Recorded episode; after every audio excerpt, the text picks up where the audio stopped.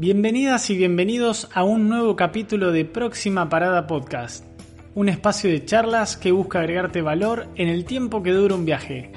Somos Hernán Mojoli, Ignacio Munareto y Tomás Malio.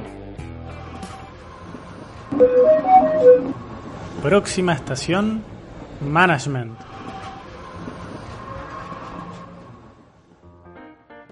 Hoy contamos con la presencia de Tomás Pando, cofundador de Master y bloguero de tomaspando.com. Hola Tommy, ¿cómo estás? ¿Cómo andan chicos? Gracias por la invitación. Por favor, un placer. Bueno, a ver, en el día de hoy nuestra idea es hablar un poco de OKRs y consideramos que sos un gran referente de lo que son los OKRs, así que podemos arrancar un poco contándonos para qué es, qué es OKRs. Fantástico, te cuento un poco cómo llego a este, a este nuevo mundo eh, y ahora te voy a explicar por qué digo que es un nuevo mundo. Em, a ver, yo en, mi etapa profesional, em, una de las cosas que más me apasionan es eh, liderar o gestionar personas y, recursos. Eh, tuve una empresa o tengo una empresa hoy en, posición minoritaria que, se llama PAES, que confundé con eh, amigos en Argentina. Esa empresa durante tiempo tuvo un crecimiento orgánico, sustentable, muy sostenible, sustentable, a veces me pierdo ya el, concepto, y en los últimos años creció, creció bastante más este, rápido, alocadamente, por así decirlo, y cuando todo ese crecimiento iba bien, eh, en términos un poco más criollos, eh, chocamos la calecita. Y eso me llevó a mí a tener problemas de salud, la empresa tuvo problemas económicos, despedir gente, bastante estrés. Un emprendimiento intenso. Muy, intenso, muy intenso. Y, básicamente el remate fue que me, bueno, los fundadores nos salimos de la empresa, la empresa quedó en manos de otros este, líderes y accionistas. Y, cuando yo comienzo a hacer una reflexión del proceso, qué había pasado, por qué, si habíamos hecho un poco los deberes, la estrategia estaba bien clara, eh, ahí me di cuenta que el, gran problema que habíamos tenido había sido de, ejecución, de ejecución, de mm, transmitir la dirección de la empresa, cuáles eran las prioridades. En ese momento Paes tenía oficinas en, Argentina, en, Barcelona, pero operábamos en, muchos países, eh, fabricando en China, etc. Con lo cual em, se necesitaba una, eh, una manera de gestionar muy distinta a la que veníamos acostumbrados. Y en esa reflexión, cuando empiezo a reflexionar sobre qué habíamos hecho mal, cae en mis manos un, libro que se llama Mide lo que importa, eh, o Measure What Matters, este, que básicamente describe eh, la historia de cómo Google gestionó su empresa hasta lo que es hoy, Google. ¿no? Recuerden que Google es una empresa fundada por dos ingenieros nerds que eran, este, lo, único que sabían era eran gestionar algoritmos y no sabían nada de gestionar personas. Y mm, lo que cuenta ese libro es que en, uno de los inversores de, Google les dice a los fundadores, eh, señores, ¿y cómo van a gestionar esta empresa? Y le, dicen, no tengo la más remota idea, ¿qué nos sugerís? Y este inversor que había trabajado en Intel, típico, este, les dice, mm, ¿probaron con OKRs? llaman los de Google, este, Larry. Larry Page y Sergey, sí, fantástico. Le dice, se miran, uno, se miran uno al otro y le dicen, pues intentémoslo porque no tenemos otro, otro, otro método, ¿sí? Así que no, hay nada con. O sea, podemos tranquilamente intentar, ¿no?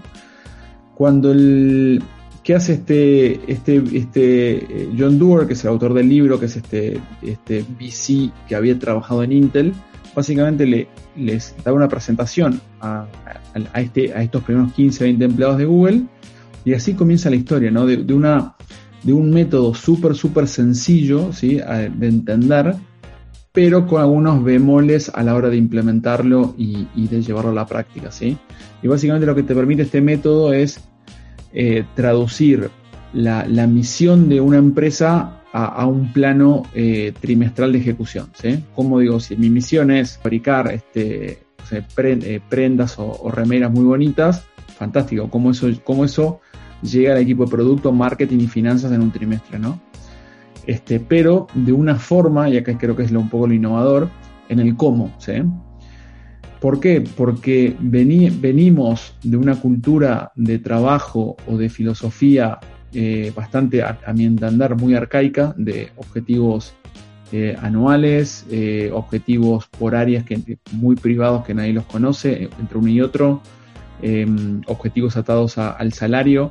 Un poco el manifiesto de este, de este nuevo sistema, o esta, me vas a escuchar decir filosofía de trabajo, es una filosofía de trabajo más que un método, es justamente todo lo contrario. Y es un sistema que está de alguna manera alineado a los tiempos que corren. ¿Por qué? Porque hoy la gente o quiere trabajar de forma autónoma, de forma transparente, eh, alineada, colaborativa, este, que, se cree un espacio para poder fracasar. Y eso básicamente son los beneficios de OKRs que viene implementado en, una, en, una, en un equipo, una empresa, se empiezan a dar, ¿no? Y cuando leo este libro, eh, mi, primera, mi primera reacción fue, esto era lo que yo necesitaba, esta era la herramienta que me hubiese a mí eh, como evitado este, este catástrofe, por así decirlo, ¿no? Realmente resonó con lo que me había pasado, empecé a investigar y realmente vi que las empresas que lo estaban implementando, uno, eran las mejores del mundo, o sea, las mejores del mundo, eh, las que uno admira las que uno ve por, los diarios, realmente estaban comenzando a gestionar con OKRs, ¿sí? Y después algo que también entendí que no era para que lo podía implementar la empresa super tech de Silicon Valley, pero también era totalmente adaptable para la empresa familiar de 10 empleados, la startup de, de 5 empleados o, una empresa de servicios, ¿no? Entonces, o una ONG o gobiernos, es un sistema que va mucho más allá de, de un poco la, la, jerga tech o, las empresas de tecnología, ¿no? Y ese poder fue también lo que a mí me, interesó seguir avanzando y descubriendo eh, acerca de este método. Y luego, en, en, en, este, en este camino, siempre, siempre hablamos de los mismos temas, ¿no? Es cómo gestionar, cómo te va, qué te pasa. Y la verdad que escucho siempre las mismas historias. Estoy, trabajo muchas horas, no encuentro resultados, este, estoy, estoy quemado, y cuando uno le hace las dos, tres preguntas este, esenciales, respuestas que encontraba del otro lado eran sorprendentes, porque uno se encontraba con equipos que seguían gestionando de una manera, o siguen gestionando de una manera eh, este, bastante arcaica con, herramientas del siglo pasado, ¿no? Fui avanzando de a poco en, descubrir eh, cómo poder ayudar a otros a implementar este método.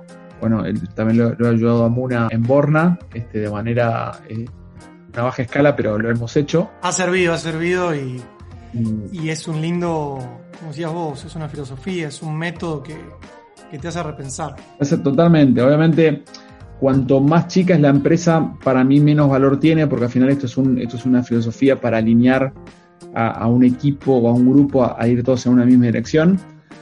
Pero mm, aún, sean, aún sean dos o sean diez, eh, lo que te fuerza es básicamente mínimamente en un trimestre sentarte y decir qué es lo más importante que tengo que, tengo que lograr en los próximos 90 días. Esa es la, famosa frase y, me parece que es una pregunta bastante dolorosa porque a veces uno no se la quiere hacer o, quiere evitar y quiere seguir haciendo un poco el, el, trabajo operativo. Y la segunda pregunta es, si lo más importante que tengo que hacer es esto, ¿cómo voy a medir si estoy bien o estoy mal en torno a ese objetivo? ¿no? Y después la tercera pregunta es qué iniciativas, tareas o proyectos tengo que hacer para, mover esos indicadores, ¿no? Entonces, em, su simpleza fue, fue creo que también la, razón por la cual muchas empresas y equipos lo están adoptando. Y, la verdad que me encanta acompañar este proceso eh, y ver cómo equipos se, se transforman.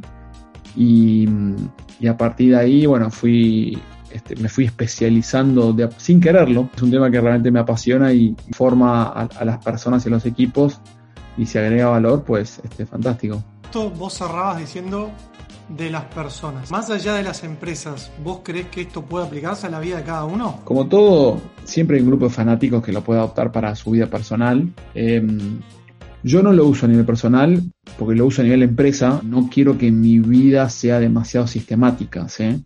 no quiero como sistematizar tanto eh, mi vida personal, entonces trato de no usarlo a nivel personal. Pero sí hay gente que, lo utiliza y, si de vuelta, si le agrega valor, si le ordena, si le da claridad, si lo ayuda a enfocarse, por supuesto que es, una herramienta súper poderosa.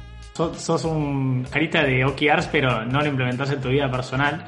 ¿Eso viene atado a, cómo es uno? Digamos, sos ordenado y, digamos, no necesitas tampoco tener o implementar OKRs? O, qué pensás que tendría que hacer alguien si dice, bueno, a ver, pará, por ahí me conviene implementarlo para mi vida personal? Porque OKRs se ve mucho en la vida de las empresas. ¿Qué pasa en la vida de las personas? Mira, lo que yo aprendí viendo a otros es que ninguno es igual, o sea, somos todos muy, muy distintos. Entonces, lo que a mí me funciona puede ser que no te funcione a vos, ¿sí? Y viceversa. Si uno abre Instagram, abre Twitter y son todos gurúes, algo que hacemos mal es justamente tratar de adaptar recetas que le funcionaron a uno y decir, esto me va a funcionar a mí. Eso es un, eso es un error grave, ¿no? A ver, vamos a diferenciar dos conceptos. Si uno es freelance, ¿sí? digamos que, que tiene una vida profesional más independiente, creo que sí lo podría utilizar porque mm, te puede, te puede ordenar, pero en la vida personal, podría decir, quiero mejorar mi, quiero mejorar mi, este, mi salud, o quiero tener una vida más espiritual, ¿sí? Em, y ahí me podría poner KRs, ¿sí? No sé, este, tener, o sea, justo soy diabético, con lo cual la salud no me importa. Eh, podría decir, bueno, evitar tales comidas, eh, etcétera, etcétera de hecho yo lo hago, traqueo mis hábitos y me encantó hacerlo porque me ayuda a crear una rutina. Pero ahora que tuve, una hija hace poco, ya no me da el tiempo, o sea, no tengo el tiempo físico para traquear absolutamente todo. Y ahora que estoy disfrutando un poco el, serendipity, ¿no? Eh, que las cosas sucedan. Y ahora estoy, en una etapa de mi vida justamente que estoy tratando de en lo personal no estructurarme tanto, ¿sí? Y que las cosas sucedan como tengan que suceder. Si en dos años vamos a hacer un podcast, capaz que me agarras un poco más friki, y estoy y estoy en, como en modo este, productivo, pero hoy, en la, hoy este, prefiero la inversa. La sumás a ella también a, los OKRs. En cualquier momento. Este, mi mujer Marian ya está cansada de, que hable OKRs en la casa, así que... Por eso, ya capacitala desde chica para que después ella lo pueda hacer. Que sea la próxima John Doer. No, a ver, creo que la, metodología lo que tiene es eh, te fuerce a reflexionar, que te fuerce a parar por lo menos una vez por trimestre y que te hagas dos preguntas clásicas que es lo que hice el trimestre pasado, eh, estoy contento, no estoy contento y qué es lo que tengo que hacer el próximo, los próximos tres meses, ¿no? Una buena metáfora es eh, cuando a veces a principio de enero solemos escribir lo que uno quiere alcanzar en el año, las famosas este, metas del año. En, enero estamos todos muy motivados, este año nuevo, y escribimos eh, que metas grandilocuentes. Y el 1 de febrero te, olvidaste absolutamente de todo, ¿no? Este quedó todo en el tintero. Justamente el, eh, concepto de OKRs es tratar de eliminar la planificación anual. Por supuesto que en compañías y en organizaciones es clave porque la planificación anual te permite decir, bueno, ¿dónde quiero estar? O sea, hacer un ejercicio de visualizar un año, pero eh, te básicamente, para ejecutar, te lo lleva a un plano trimestral. Entonces, básicamente es, ¿qué es lo que quiero lograr en, estos tres meses? Este, salud, emoción, familia, y básicamente te ayuda a enfocarte ahí. Y ahí está ahí está el poder, ¿no? Buenísimo, Tommy. Y cruzando las dos partes, Vos hablabas de personas y después de empresas. ¿Cómo se ejecuta esto en equipo? Se está hablando mucho de OKRs, pero a veces hay mucho equipo reticente. Entonces, ¿cómo se unifica eso? ¿Es OKRs para cada una de las personas? ¿OKRs por equipo? ¿OKRs por empresa? Y también desde tu experiencia, ¿cómo se fue dando? Vamos un poco a la base. Eh, OKRs es un método que ayuda a las empresas es, perdón, es un, sí, es un método, un sistema que ayuda a las empresas y organizaciones a conseguir sus objetivos que se plantean, ¿sí? Y esto es algo importante, es un sistema, ¿sí? Entonces, como, como si hay una frase que me gusta a mí, es cuando, cuando no tienes un sistema y, aparecen los problemas, los equipos suelen decir, bueno, hagamos una reunión, ¿no? Eh, y todo se soluciona con reuniones. OKR es justamente distinto, como es, un, como es sistémico, te ayuda a tener un, plano de, de, planeamiento que siempre comienza con, un, con una planificación anual, es lo que quiero conseguir en el 2021. Y luego eh, esto lo que te ayuda a forzar la metodología es que uno tenga que elegir hasta cinco objetivos. Bueno, quiero duplicar mis ventas, quiero mis clientes más felices, quiero lanzar mi nuevo producto y que sea el mejor, quiero una cultura de equipo súper potente. Y al final si uno se da cuenta, justo ayer lo conversaba con otros colegas, una, una empresa podría simplificar sus objetivos en cuatro negocio expansión, producto servicio, eh, equipo y ya no más. Eso no. Este, y si querés puedes agregar un segundo innovación o como, como quisiese, ¿no? Y entonces cuando uno define estas cuatro, estas tres a cinco objetivos anuales, luego tiene que bajarla a los equipos. Y ahí sí comienza un poco la parte más eh, técnica, que creo que si lo explico hoy no se va a entender porque hay, que, hay que explicarlo un poco más gráfico. Pero mm, básicamente cuando uno empieza a alinear en pocos objetivos, eh, ahí un poco viene el poder de los OKRs, porque uno podría decir, mi objetivo es eh, doblar la facturación con clientes felices, ¿no? Y, y sobre ese objetivo pueden impactar ventas, recursos humanos, eh, customer service, etcétera, etcétera, ¿no? Y la razón por la cual hay algunos equipos que, son eh, reticentes o empresas es básicamente porque no quieren cambiar. El, ser humano por naturaleza está defolteado para que si, encontró la zona del confort, no moverse. Y, y OKRs es un sistema que te ayuda a hacer un poco mejor todos los trimestres y te ayuda a incomodarte y te ayuda a poner métricas para medirte. Y hay mucha gente cómoda. Este, hay mucha gente que está sentada haciendo su trabajo rutinario y no quiere cambiar, no quiere ponerle una métrica a, eh, a eso que hace. Y básicamente esas son las razones, porque cuando uno realmente encuentra el porqué del porqué del porqué, no hay fundamento para no intentarlo. Una cosa que diga, che, intentamos OKRs y la verdad que no hemos podido, no nos resultó, ok, fantástico, este, si no te resultó, buenísimo pero no intentarlo o no intentar con otro método que te ayude a ser un poco mejor cada trimestre, este, son, son, son excusas. Y hoy te, te encontraras enfrente, ¿no? En un espejo mágico está Tommy Pando fundando PAES. ¿Cómo le explicarías que tienen que utilizar OKRs? Es una buena pregunta. Eh, a ver, eh, bueno, es, un poco larga, pero a ver, un error que yo veo que cometen todos es eh, Fíjate cuando vos contratás a alguien, me, pasó a mí históricamente, tuve que contratar al gerente de marketing, ¿sí? Y me mataba pensando cuál es el objetivo del gerente de marketing. Imagínate que esto que no escala eso. No escala si vos tenés que poner un objetivo a cada persona que ingresa. Porque la persona entra, al año cambia la industria, este, cambió la persona, fue oscura. nosotros en Paz teníamos teníamos un equipo de recursos humanos que básicamente una persona se dedicaba a pensar o a ayudarnos a setear los objetivos. Es una locura. A mí esa, es la inversa. Es la compañía tiene objetivos y las personas tienen que aportar e impactar sobre esos objetivos. Es mucho más coherente que yo diseñe los OKRs de PAES y diga, PAES tiene que crecer, tiene que lanzar un nuevo, un nuevo producto y tenemos que tener la mejor cultura y tenemos que entregar eficientemente a todos nuestros clientes en tiempo y en calidad. Te, mencioné cuatro. Y todas las personas que, que van a ingresar a la, a la, a la compañía tienen que de alguna manera impactar en estos objetivos. Entonces, si yo contrato al gerente de operaciones, le digo, mira, vos te estás incorporando y tu trabajo es aportar a este OKR, que es que cualquier país que se entregue en el mundo llegue en tiempo y en forma. ¿Y cómo lo vamos a medir? Con A, B y C, ¿sí? Y las tareas las tenés que pensar vos. Por eso te estoy contratando, ¿no? Entonces, así es como funciona y así es el poder que yo le veo. Y cómo lo hice explicado es básicamente es em, de forma muy muy sencilla. Hoy, para que, una, para que una persona trabaje en un equipo motivado, hay un libro que recomiendo leer que se llama Drive. Se requieren tres cosas, que es em, un propósito, eh, autonomía y maestría. ¿sí? Y voy a explicar qué, es, qué son las tres cosas. Un propósito, un poco ustedes entienden, es una causa, ¿sí? Este, ¿Por qué estamos trabajando? No hace falta salvar al mundo. Si uno le explica a las personas, mira, estamos aquí, trabajamos de lunes a viernes porque nuestra misión de empresa es ayudar a, nuestros clientes A, B y C, ya eso para mí es un propósito suficiente como para que una persona entienda por qué está sentado haciendo lo que hace. Segundo, autonomía. A nadie le gusta que esté un jefe o alguien diciéndole lo que uno tiene que hacer. A nadie. ¿sí? Eh, en ningún lado del mundo. Entonces, si vos podés ayudar a que cada colaborador eh, trabaje de forma autónoma y resuelva de forma autónoma, ¿sí? al final eso es un poco el santo grial.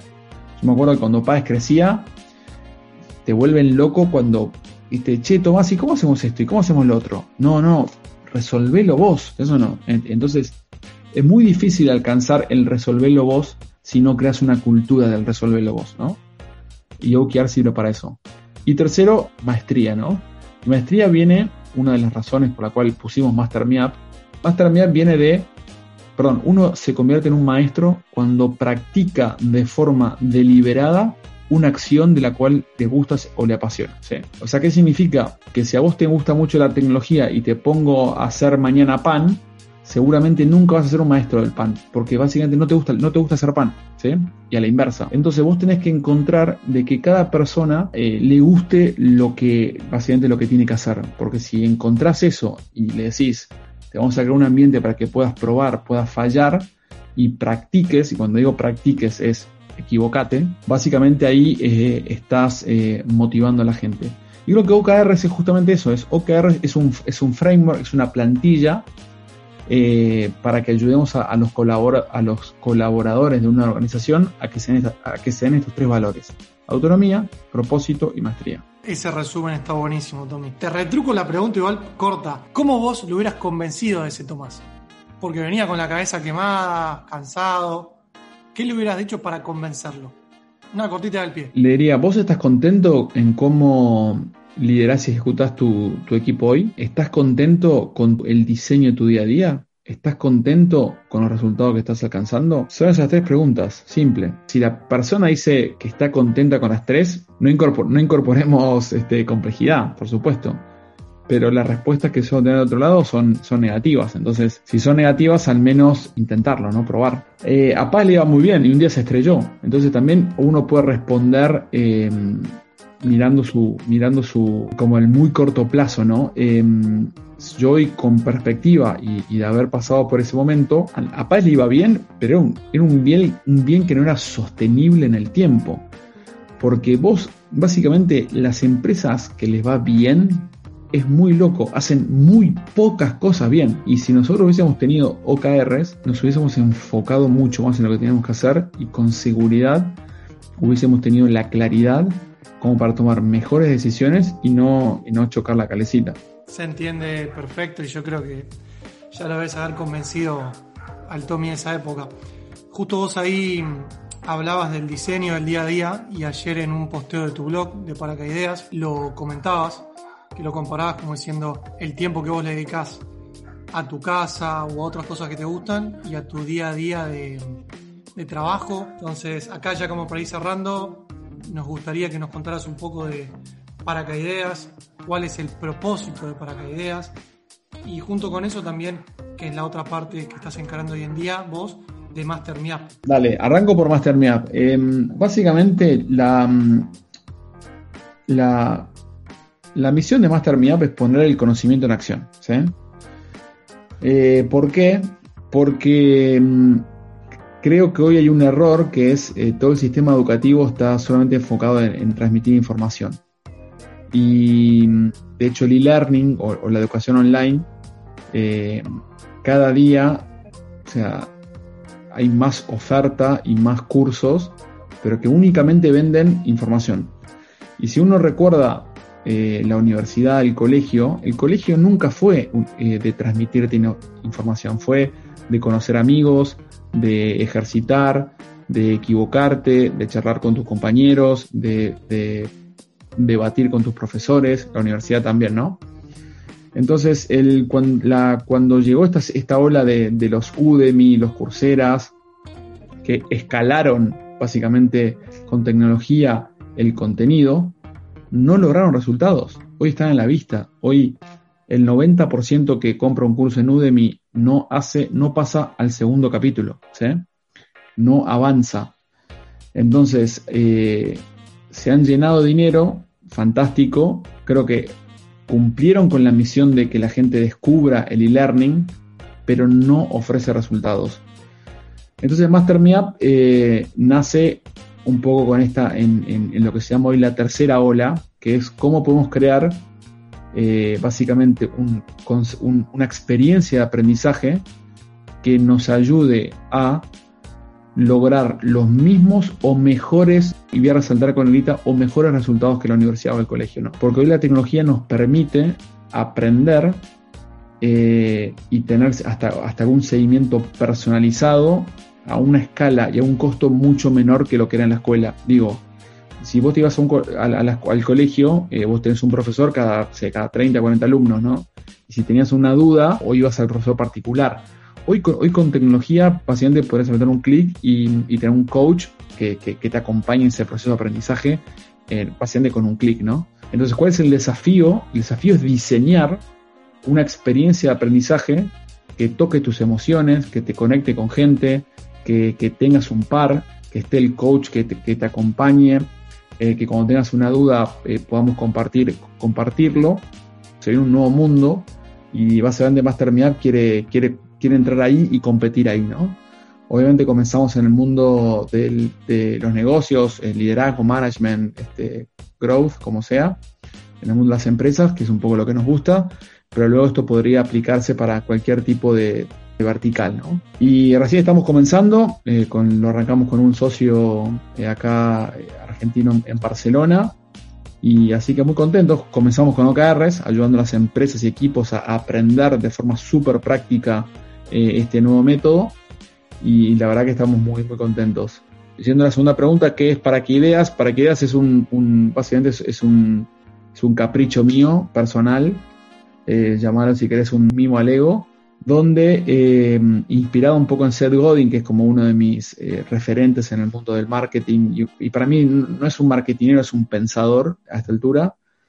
Eh, cuando leí un post que él dijo, todos deberíamos escribir un post, un, blog todos los días. Y, y lo que él decía es, los beneficios de escribir un, blog todos los días son mucho mayores que el, que el sacrificio de hacerlo, ¿no? Y me impactó tanto ese, ese post que dije, voy a intentarlo.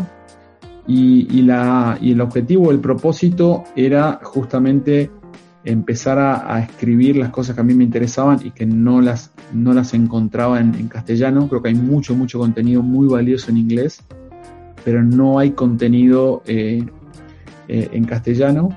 Porque cuando uno lee en inglés está bueno, pero el, cada día le doy más importancia al contexto, ¿no? El contexto que es eh, mi experiencia, lo que, lo que uno vive y la realidad que nosotros de Argentina, lo que nos pasa, o también aquí en España, es muy distinto a la realidad de Estados Unidos. Entonces, poder escribirlo con, a partir de mi experiencia o lo que voy observando, con las historias que voy viendo, me parecía que eso podía aportar valor a, una audiencia que buscaba como un, algo un poco más fresco y no estar, viste, siempre el post de eh, eh, los cinco tips más, eh, los cinco tips de marketing, los cinco tips de cómo hacer una reunión efectiva. Eso ya es un coñazo. este, estamos todos cansados de eso.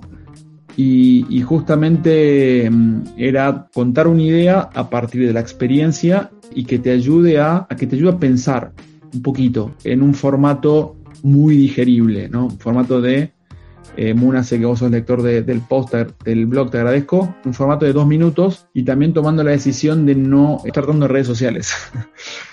Porque las redes sociales, esto también un poco se lo copia Seth Godin, eh, lo que dice él es, claro, en la, red social, en, Instagram o en Twitter, tu atención no dura más de 2-3 segundos. Estás como, viste, scrolleando en el, el scroll infinito, viste algo que te interesó, te tuviste un segundo y después seguiste, ¿no? Y la razón de hacerlo en formato newsletter es que creo que uno tiene, uno lo, cuando lo lee, está prestando un poco más atención, ¿no? Está, se, detiene. O sea, cuando uno lee un mail, se detiene, ¿sí? Eh, y, por eso me gusta el formato newsletter y, pienso mantenerlo así durante un tiempo más. Sos un creador de, de contenido nato. Soy un creator. Está muy bien, hay, que aceptarlo. Hasta ahora no me da plata, lamentablemente. Paso a paso, paso a paso. La realidad es que sí, yo soy un lector y es bueno. Y lo que está bueno aparte es que arrancás el día, llega el mail, lo lees menos de cinco minutos, como decías, y ya encarás la jornada de otra manera, porque son, son buenas reflexiones que te dejan pensando. Así que sumo, sumo ese comentario, así no suena tan chivo, ¿viste? Gracias, es una experiencia que, que tuve es real, es muy bueno y, agrego algo, a diferencia de otros newsletters que se dan, es que hay un ida y vuelta, o sea, es bidireccional, vos has hecho varias veces consultas y hasta hay un espacio de ir creando ideas. Eso me parece que, fue algo diferente a, lo que se. Total, total. Me encanta, me encanta a veces eh, terminar el post con, preguntas cortas y reflexivas y eh, en realidad es un poco es reflexión con acción, ¿sí? para que no, para que como ahí un poco el, híbrido y, me sorprende la, respuesta positiva de, mucha gente que responde. Y me sorprende también que mucha gente, digamos, tampoco que tengo, que, tengo una audiencia muy grande, seremos 700 suscriptores, em, pero lo lancé como un ego, como un, como un mimo al ego, no con una idea de monetizar ni nada por el estilo. Y, me sorprende positivamente que, a mucha gente le, guste y, esté activa participando, respondiendo los mensajes. Así que es un poco también lo que me mantiene, eh, que, que se mantenga el blog, porque es muy difícil, bueno, todo. Hoy es muy difícil sostener algo, ¿no? Y este, sentarse, escribir es un, es un desafío muy difícil, es muy difícil. Y creo que además de haber leído buenos posts tuyos, eh, escribo a veces y qué, difícil es crear, ¿no? Pero un poco yendo por esa línea, eh, en próxima parada podcast tenemos unas preguntas finales que llamamos ping pong. Así que si te animás, te, vamos a hacer tres preguntitas. Adelante, adelante. Ping pong de preguntas. Bueno, la primera pregunta dice, ¿nos recomendás un libro que te haya marcado, que te haya transformado? Bueno, lo estaba pensando y mm, no sé por qué se me vino este libro a la cabeza, pero es eh, Siddhartha, eh, que básicamente es la... supuestamente es, es, una... Es la, es la... Es un, es la vida del Buda, es un camino que, que él recorre. Y y no quiero de Hermann Hesse, que no, no, quiero contar no quiero contar mucho más, pero es un libro que lo leí en un momento muy particular de mi vida y en un, en, un momento y en un lugar.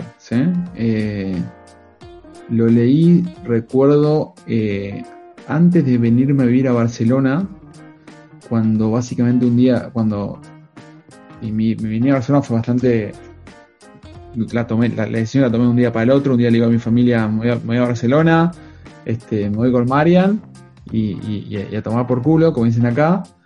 Y antes de llegar a Barcelona no, nos fuimos de vacaciones con Marian y, me leí ese libro en esas vacaciones que yo estaba quemadísimo, ¿no? Y, realmente estaba como buscando meterme en un poco en un mundo más espiritual. Obviamente el libro no, no, me llevó a, a prácticas más conscientes, pero fue como esa primer... Vieron, vieron que todos necesitamos una primera, una, primera entrada, ¿no? Es muy difícil como, como le digas a una persona, ah, mi invento, tenés que meditar a partir de mañana. Para, para, eh, eh, eh, ¿no? ¿Para qué, me está diciendo? ¿no? Esto es un proceso, es un camino, ¿no? Em, y recuerdo que justamente en ese viaje, otra persona me había dado un libro para, dice, el, el libro para que aprendas a meditar. Y Siddhartha, ¿no? Y arranqué por el otro. El otro lo abandoné a las dos hojas. Dije, ¿qué es esto? Esto no, esto no es para mí. Y sin embargo, Siddhartha es, una, es una muy linda novela que realmente me impactó. ¿no? Me atrapó, me atrapó. Pero a mí sí, me impactó por su simpleza y creo que tiene, un montón de mensajes, ¿no?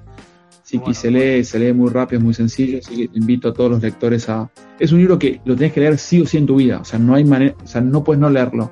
Eh, un sitio web que te aporte valor. Uy, tantos. Eh, sitio web que me aporte valor. No vale para que ideas.com, mejor eh, dicho, tomaspando.com. No vale, no vale, no vale. Algo que me está pasando es, estoy tratando de leer menos los diarios, ¿sí? siempre me gustó las, las noticias, pero me di cuenta hace mucho tiempo que no me aportan absolutamente nada y que es un acto totalmente inconsciente y repetitivo de ir a ver entrar a los diarios y, y, básicamente que te cuenten eh, sus noticias, ¿sí? Con, básicamente para robarte clics y, tu atención. Em, pero sí debo admitir que muchos de los, mucho de los eh, diarios online consumo bastante esos sitios y me aportan valor de alguna manera, ¿no? Me, aportan y me desaportan. Ahora te, la, reformulo. Em, si tuviera que elegir cuál de los sitios de noticias que más me gusta es, el elpaís.com, em, creo que es uno de los medios online eh, que más eh, practica el periodismo, por así decirlo, em, en un mundo donde el periodismo está bastante cuestionado y es un y es un medio que también me gusta consumirlo los, domingos acá en España y, que tengo cierto aprecio a la marca. Así que por, por decirte vamos a vamos a decir nos este, quedamos con el, país. Dejamos con el país, sí. está perfecto, está perfecto. Y por último, una aplicación que te sea útil. Eh, tengo tantas, tantas, tantas, tantas. Básicamente MasterMeap es una empresa remota y una empresa no code, por así decirlo. Pero la verdad es estoy bastante sorprendido con una herramienta que, he incorporado un poco por este, mi socio Lucas. Es un, es un productivity hack, hacker, por así decirlo. Y está adelantado uno o dos pasos eh, antes que cualquiera. Incorporamos ClickUp, que es básicamente un gestor de tareas. Que un poco lo que viene a hacer es reemplazar a, a Trello, a Sana eh, y a varias, este, a, varias a, varias estas apps y es extremadamente potente. Y básicamente estamos gestionando toda la empresa con, eh, con ClickUp y nos está aportando muchísimo, muchísimo valor porque también empieza a reemplazar a, otras apps que, también utilizamos como Loom, etcétera. Y, o, por ejemplo, antes utilizábamos una app específica para time management o para tracking de horas, otra para, eh, para vídeos asincrónicos y Loom ya te empieza a, meter todo en una. De verdad que te aporta mucha, te aporta tanta productividad que, que, te ahorra horas, te, da, te da placer, ¿no? Y la otra app que soy un fanático empedernido es Notion, eh, Inmuna es testigo porque este, hace ya dos, tres años que fui uno de los primeros, por así, early adopters de esta herramienta cuando recién salía. Me considero un, eh, un fanático porque cuando Notion hizo su evento en Barcelona, éramos cinco o seis los primeros hace dos, tres años. Eh, y me fui ahí solo para que me den los stickers eh, y pedí para conocer un poco a la comunidad. Y, desde entonces eh, tengo toda mi vida documentada en Notion, manejo casi todos los wikis de los proyectos que manejo, de empresa familiar, eh, MasterMeUp, blog, eh, podcast, eh, blogs, eh, para que ideas. Todo va por Notion, que es un poco donde yo almaceno hoy todo, todo mi conocimiento y, o, gestiono el conocimiento y, me parece es una, es una herramienta súper, súper, súper poderosa que de vuelta, que además disfruto usarla, me, aporta felicidad. Sí, está muy buena las dos recomendaciones. Conozco bien Notion, como bien decías, lo hemos usado. Y, por lo menos Notion es muy práctica y fácil de usar. O sea, el que quiera tener un, hasta un sitio web puede transformar eso también. Así que gracias por esas recomendaciones, Tommy. Y ahora sí vamos. Dejó de ser una excusa eh, no tener un sitio web propio donde, uh, que aprender WordPress, uh, que aprender, no sé, lo que sea. Hoy te armas, un, eh, te armas una page en, en Notion gratuita y, te, te, bajas otra, otra app que se llama super.co, creo que se llama, y hasta puedes tener tu página con tu dominio en Notion, ¿no? Este, esto es ideal para freelancers o ideal para hacer un poco tu marca personal y contar un poco tu vida en, una página con, un formato distinto. Se lo súper, súper recomiendo a todos este, que, que, lo intenten, que es, un, que es de vuelta. lo, lo, lo puede hacer hasta nuestra abuela. Bien, bien, bien. Ahí clarísimo. Ahora sí, vamos a ya la última pregunta para cerrar el podcast, que es... ¿Cuál es tu próxima parada? Mi próxima parada es una gran pregunta esta, ¿no? ¿Cuál, es mi próxima parada? Eh, porque creo que mi próxima parada es... Bueno, fui padre hace poco y, y, siempre puse por... Eh, siempre puse un bastante mi vida profesional por encima de lo personal. Y, ya estoy viejo, chicos. o sea, parezco joven, eh, pero ya tengo mis canas. Y, cuando uno cuando uno tiene su primer hijo, eh, básicamente no quiero no quiero sonar cliché, pero cambia un poco, te cambia y te transforma. Y, creo que mi próxima parada va por ahí, ¿no? Es eh, cambiar las prioridades, que la familia o que lo personal realmente sea, sea algo prioritario eh, disfrutar de, bueno, de este proceso de, ser padre y, básicamente vivirlo con, viviendo con plenitud, ¿no? Em, y pensé que, pensé que iba a ser lo contrario, iba a decir que mi próxima parada era hacer crecer Master y, y, lo, y lo voy a poner como una, como una segunda parada, ¿no? Eh, creo que mi, próxima parada es justamente esta, es hoy ser un padre presente, ¿sí? esa es, vamos a poner un título, padre presente, ¿no? Y ser padre presente hoy básicamente es, es estar, este, padre presente que se conecta por FaceTime, no, lo veo muy presente. Está muy bien, está muy bien. Eh, creo que vas a sorprender a más de uno viniendo de un emprendedor como vos que, conteste del lado más humano, ¿no? O sea, y no te fuiste para el lado de hacer un IPO, de llevar a Master a nivel mundial. Y todo no, sé, no. Cuando te pones un poco más viejo y te comiste un par de palos, ya, ese ego, ese ya, ya pasó a otra historia. No, pero por eso tengo ambición y quiero, me gusta lo que hago y quiero armar proyectos divertidos y, que, evolucionen. Pero mm, creo que el mayor desafío que tengo es justamente es eh, ser un padre presente y de vuelta. Cuando digo presente es eh, cuando salgo con, mi hija a la mañana o a la tarde, es el teléfono que a mi casa y estoy conectado ahí.